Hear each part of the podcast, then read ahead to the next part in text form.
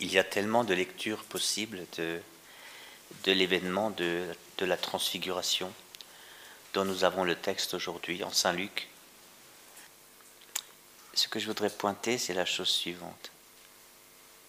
Dans cet épisode, dans Luc au chapitre 9, euh,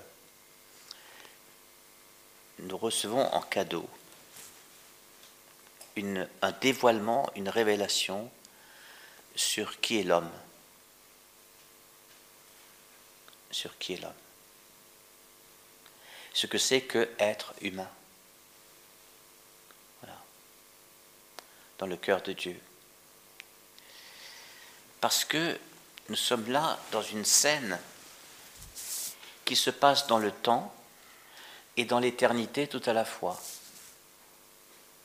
Le temps, parce que ce verset n'est pas cité dans, dans, dans le texte d'aujourd'hui, c'est huit jours après. Huit jours après, c'est-à-dire l'épisode précédent. Voilà. Et le huitième jour, pour la Bible, c'est toujours un jour très important. Le sixième, c'est la fin de la création. Il créa l'homme, l'univers et tout en six jours. Et le septième jour, vous le savez aussi, c'est le, jour où Dieu s'est reposé. Et le huitième jour, le huitième jour, c'est pas dit comme ça, mais c'est tout, le cheminement du peuple juif qui a évolué avec ça, puisque entre-temps le péché est rentré dans le monde. Ils se sont dit le huitième jour, ce sera la venue du Messie, la victoire sur le péché et, et, le rétablissement de toutes choses. Donc le huitième jour est un jour messianique. Hein. parce que Dieu ne pouvait pas laisser une création juste qui ensuite a été abîmée et puis terminée. Hein. et j'ai entendu ça pourtant dans un, dans un montage diapo à l'époque. Et eh bien maintenant, c'est à, nous de faire la suite. Comment pouvons-nous purifier le, monde du péché qui l'affecte à, tous les étages hein. Heureusement, il y a le huitième jour. Donc huit jours après. Euh, donc c'est dans le temps. C'est même précisé dans le texte. Voilà. Et pourtant, c'est dans l'éternité. Pourquoi je dis ça? Mais parce que autour de Jésus, qui est au huitième jour, il y a Moïse et il y a Élie. Il y a deux personnages dont l'un est mort, c'est Moïse. Il est mort d'une façon bizarre, hein. c'est même Dieu qui l'a enterré personnellement. Hein. C'est marqué comme ça dans, Exode, je crois. Et, voilà. Et puis il y a Élie qui n'est pas mort. Élie n'est pas mort, il est, il est monté au ciel, emporté par un char de feu, par des chevaux de feu. Il a été comme kidnappé par le ciel. Donc il y en a un qui est déjà au ciel, euh, et puis il y en a un qui est dans, dans les zones inférieures, c'est-à-dire c'est pas l'enfer du diable, c'est des zones infernal, le séjour des morts. C'est Moïse. Bah, S'il est mort, il est au séjour des morts. Il n'y a pas d'autre endroit. pas les morts. Et donc, en plus, ça s'est passé dans le passé. Donc tout ça est présent dans l'instant. Alors c'est là qu'on voit qu'il y a une sorte de, de télescopage entre l'éternité et le temps.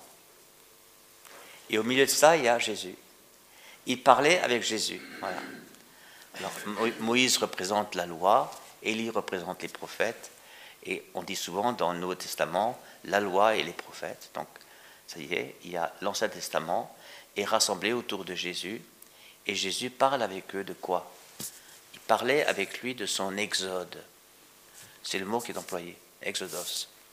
Il parlait avec lui de son exode. Donc on pense, et ici on traduit par, il parlait avec lui de son départ, qui allait s'accomplir à Jérusalem. Jésus est là au seuil d'un accomplissement de la loi et des prophètes à Jérusalem. Donc les Juifs attendaient quelque chose à Jérusalem, les chrétiens attendent quelque chose à Jérusalem. Ah. Et c'est à Jérusalem que Jésus est ressuscité c'est à Jérusalem qu'il est mort. On le sait, ça. Hein. Et, c'est un accomplissement. De la même manière que le peuple juif est sorti d'Égypte euh, au moment de l'Exode, que l'Exode c'est ça, bien on peut dire peut-être que euh, l'homme, l'humain, l'humanité représentée par Jésus humain, va sortir de son monde de ténèbres, un monde oppressant dans lequel il y a du mal, et pourra accéder à Dieu que Jésus a dévoilé comme étant le Père. C'est le Père parce que quand il parle, lui, le Dieu, il dit celui-ci est mon fils. Donc c'est le Père qui parle puisqu'il désigne le Fils.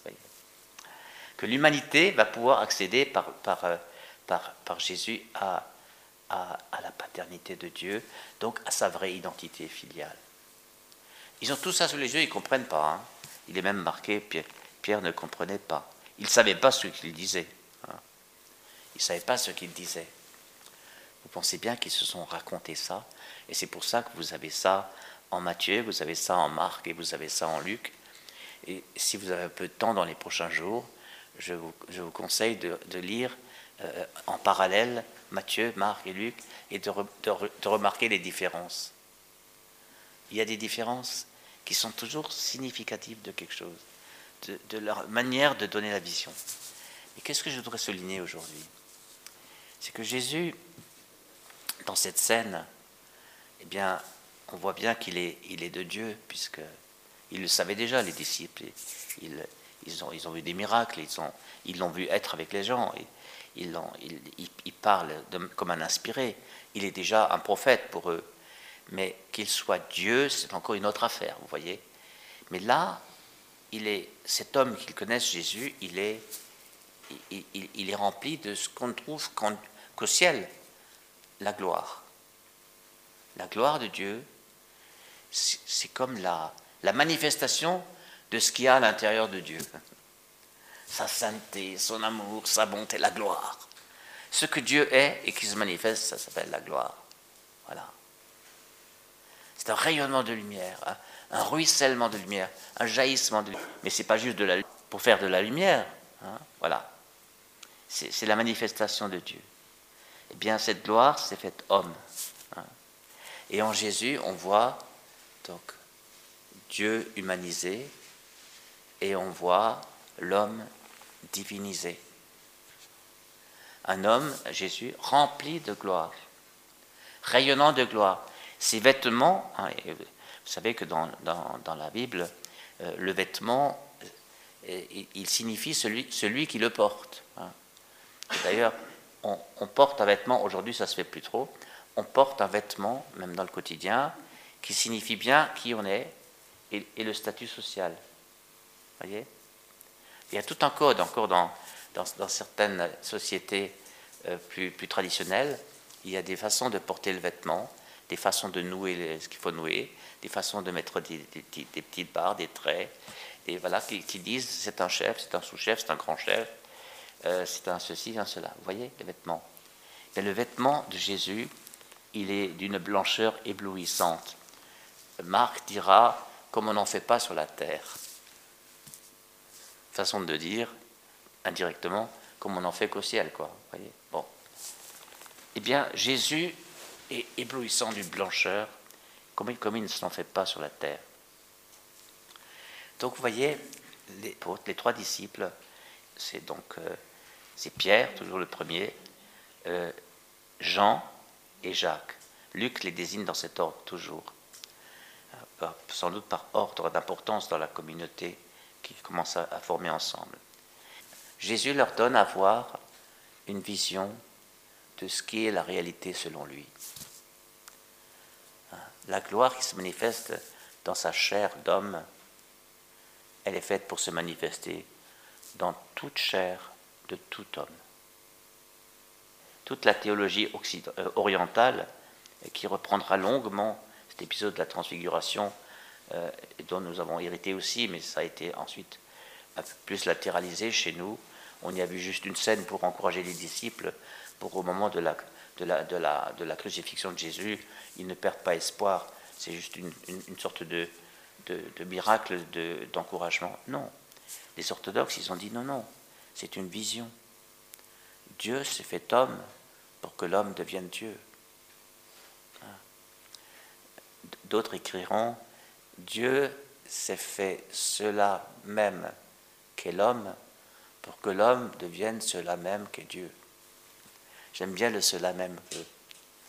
Comme ça, on ne se balade pas dans des, considérations de, nature, de substance. De, cela même qu'est l'homme.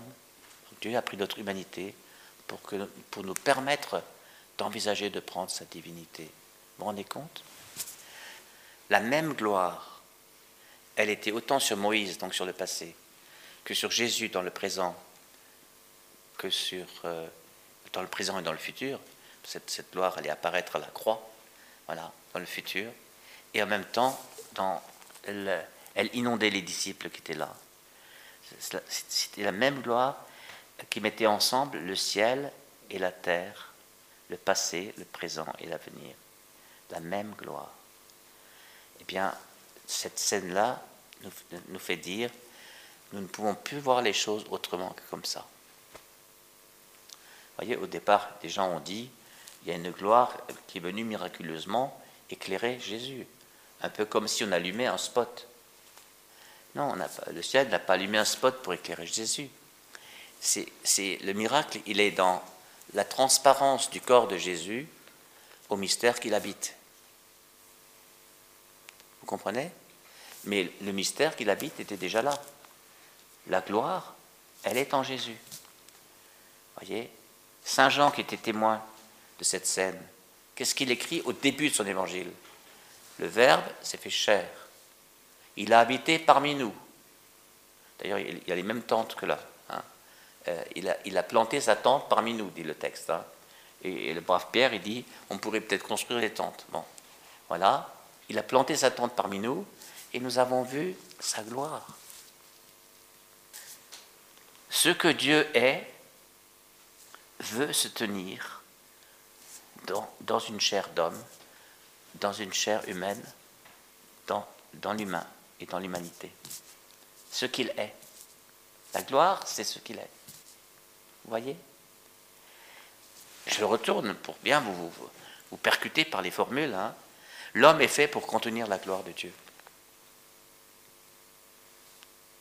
L'homme est fait pour contenir la gloire de Dieu. Ce qui fait que ça, ça donne un peu à l'avance le sens du sacrifice de Jésus à la croix qui va bientôt arriver, il ouvre le chemin vers ça. L'exode, c'est un chemin. Il parlait avec les autres de son exode. Le texte, pardon, le peuple de la première alliance avait comme horizon la terre promise. Le peuple de la nouvelle alliance a pour horizon la glorification de l'homme. la glorification de l'humanité.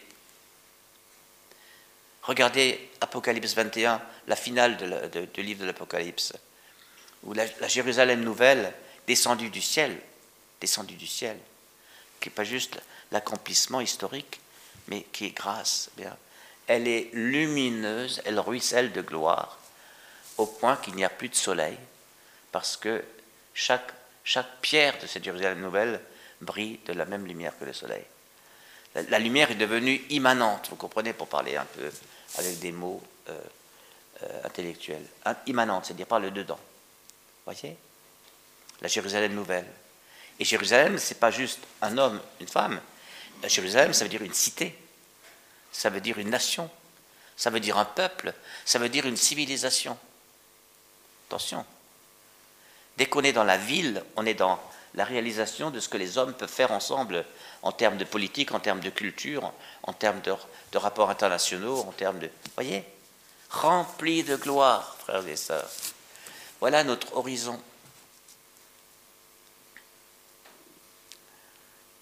C'est déjà là et ça demande à être accompli. L'homme doit être libéré de quelque chose pour qu'enfin il puisse accéder à ce qui lui était promis. Et je termine avec, euh, euh, la référence au livre de la Genèse, quand le menteur, qui c'est le menteur hein, Le chatan, le Satan. Satan a, expliqué à Adam et Ève que, Dieu avait peur, Dieu était jaloux et qu'il ne voulait surtout pas que les hommes deviennent comme, lui. Voilà. Si vous mangez de cet arbre, vous deviendrez comme lui, or c'est ce qu'il ne veut pas, hein, parce qu'il est jaloux. Et c'est ça le mensonge. C'est ce qu'il ne veut pas. C'est ce que Dieu a toujours voulu, frères et sœurs. C'est ce que Dieu a toujours voulu. Satan a poussé l'homme à prendre, à, apprendre à se servir, à voler euh, la gloire, la sainteté de Dieu, alors que Dieu a toujours voulu lui donner gratuitement. Quand Dieu se fait homme, c'est pour élever l'homme à sa hauteur. Quand la sainteté de Dieu descend sur l'homme, c'est pour que l'homme devienne saint comme lui est saint. Soyez saint comme moi je suis saint. Voilà. Mais ce n'est pas de la morale, ça. Aucun de nous peut dire, bah, à partir de demain, je vais devenir saint. Ce qu'on peut faire, c'est à partir de demain, je vais désirer. Puis on vous dira peut-être même, pourquoi pas à partir d'aujourd'hui. Hein, voilà. Parce qu'il faut, faut une décision. Il faut une décision. Mais c'est juste la décision de la liberté qui autorise la grâce à rentrer.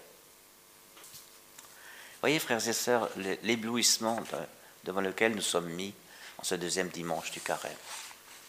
On nous donne une vision d'éternité, une éternité déjà présente dans le temps, c'est-à-dire que dès maintenant, dès aujourd'hui, à, des moments même que je n'ai pas prévus, il peut se passer une rencontre entre le, le plus céleste de Dieu et le plus terrestre de l'homme, en moi, en l'autre, entre nous. Voyez? Et c'est ce que Jésus appellera le royaume de Dieu. Il appellera ça le royaume de Dieu. Hein. Et nous connaissons tous de ces moments de royaume de Dieu. On était ensemble. Parfois on était ensemble, on n'était même pas ensemble physiquement, on était ensemble. Bien, on était, on était dans quelque chose qui nous a englobés, dans un amour qui nous a enserrés. Voilà. Voyez?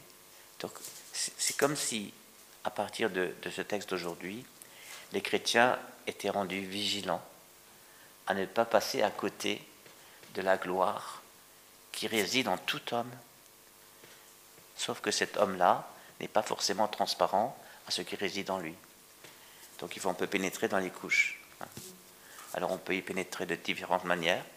Hein mais c'est déjà par le regard que on peut s'entraider à la voir, cette gloire. Amen.